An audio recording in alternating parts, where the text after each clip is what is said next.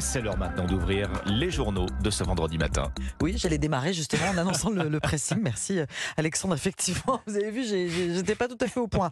On est rejoint comme chaque matin et il va nous sauver par Dimitri Vernet. Bonjour. Bonjour Ombline, bonjour Alexandre. Bonjour Dimitri. Bonjour Alors, à tous. Quel article avez-vous repéré ce matin dans la presse, Eh Dimitri bien, un article dans Ouest France qui m'a clairement fait sourire ce matin. Allez, je vous propose qu'on change de pays, direction l'Autriche.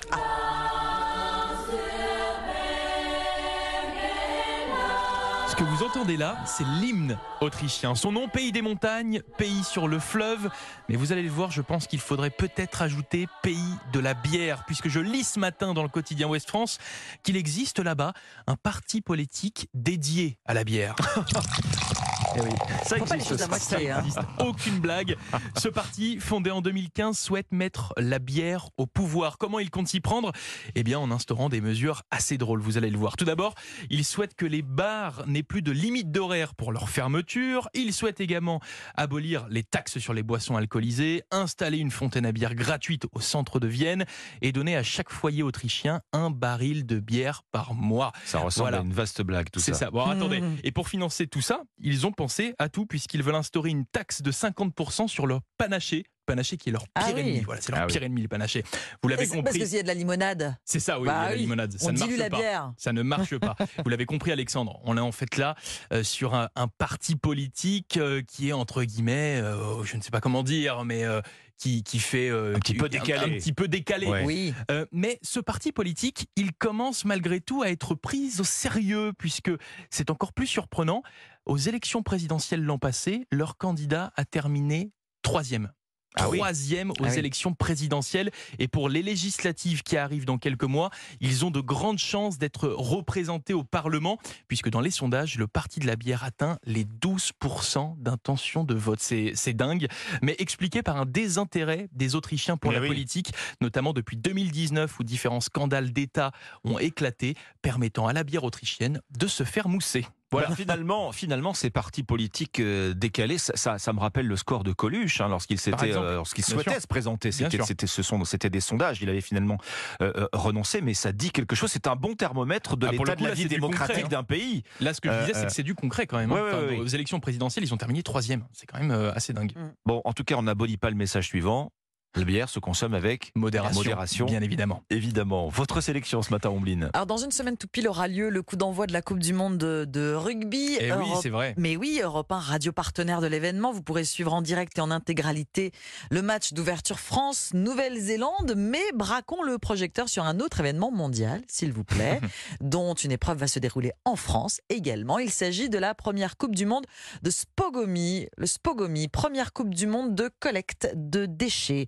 Voilà, c'est le. Collecte de Oui, déchets. Le sport est un, la collecte de déchets est un sport. C'est le journal Le Parisien qui en parle ce matin. Il y a du boulot, hein Ah oui, c'est Eh oui, il y a du travail. Et là, pour le toutes les nations peuvent participer.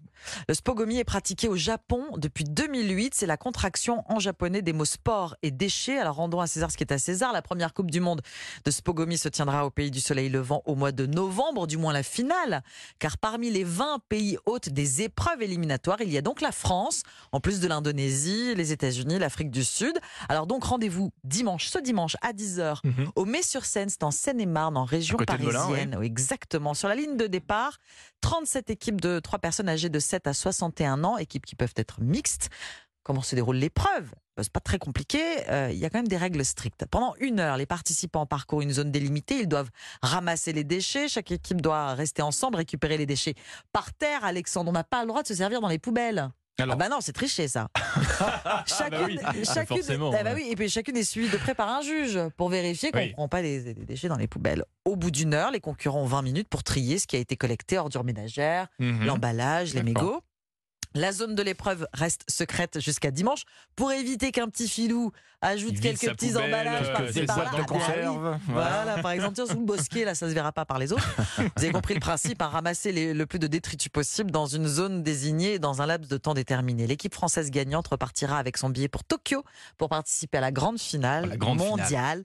En novembre. Donc Spogomi, ramasser les déchets, c'est du sport. La Coupe du Monde de collecte de déchets dans le Parisien. Mais alors dites-moi, ça se fait à main nue tout ça? On, on a le droit à des instruments, des outils, on met des petits gants Des gants, euh, On a, le droit à des, on a le droit à des gants et à des petites pinces des, petites, Ah. des petites pinces, Vous savez, bah oui, des pour- petites pinces à commande. euh, pour préserver le dos, Bah oui, quand même. à oui. force de se baisser. À force de se pencher par terre, bien sûr. C'est très Surtout que ce sont des réglementé. champions, hein, donc euh, ils doivent y aller. C'est très réglementé.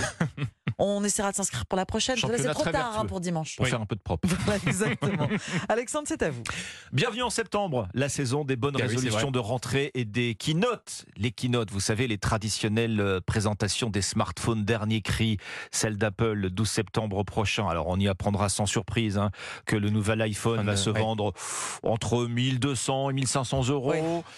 On n'a pas tous soit les moyens, soit l'envie de mettre une sûr, dans un téléphone, évidemment. Et je vois ce matin dans le Figaro que la location de smartphones, figurez-vous, est en plein essor. Des startups s'y mettent. Elles profitent bien sûr de la flambée des prix qu'on connaît tous pour proposer cette solution qui rencontre visiblement son public. hein. Alors vous ne luez pas des, des- des vieux coucous de la téléphonie, vous avez accès au smartphone dernier cri. Une start-up, euh, par exemple, propose cette formule en deux temps. Vous mettez un apport Mhm. jusqu'à 180 Oui. euros, vous prenez un engagement, en l'occurrence sur D'accord. 20 mois, et vous récupérez votre smartphone de location contre une mensualité euh, qui va de 20 à 60 euros par mois. Alors, je vous vois venir, vous allez me dire, avec un calcul rapide, Oui. 20 mois C'est d'engagement, pas donné. multiplié Ça par fait 60 cher. euros pour euh, la fourchette haute, ça nous amène Ah à oui. 1200 euros Ah oui, pour un ouais. smartphone dont on n'est même pas Mm. propriétaire à l'arrivée.